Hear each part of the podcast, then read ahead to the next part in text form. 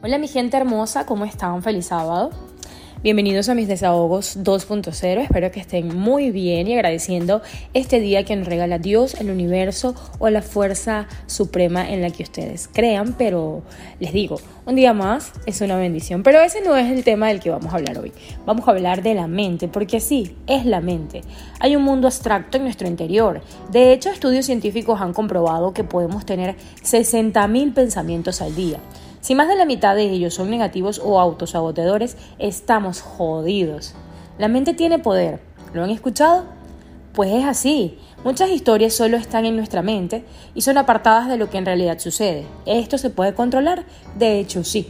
Cada vez que se te atraviesa un pensamiento negativo y eres consciente de ello, puedes bloquearlo y empezar a dibujar instantes de amor en ella que te lleven a generar un balance de paz por todo tu cuerpo.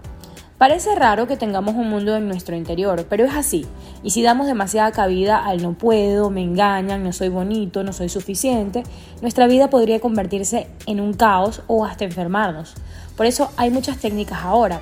Si te está pasando, puedes conversar con un psicólogo experto en el tema, hacer meditación, hay miles en el internet, mirar al mar, hacer yoga, ejercicios o encontrar dentro de ti ese punto de paz que te regrese al centro de todo, que por supuesto es el amor. Sí, la mente es poderosa, pero tú eres quien la controla. Así que dale y desde hoy empieza a controlar esos monstruitos o esos demoniecitos que tenemos en la mente.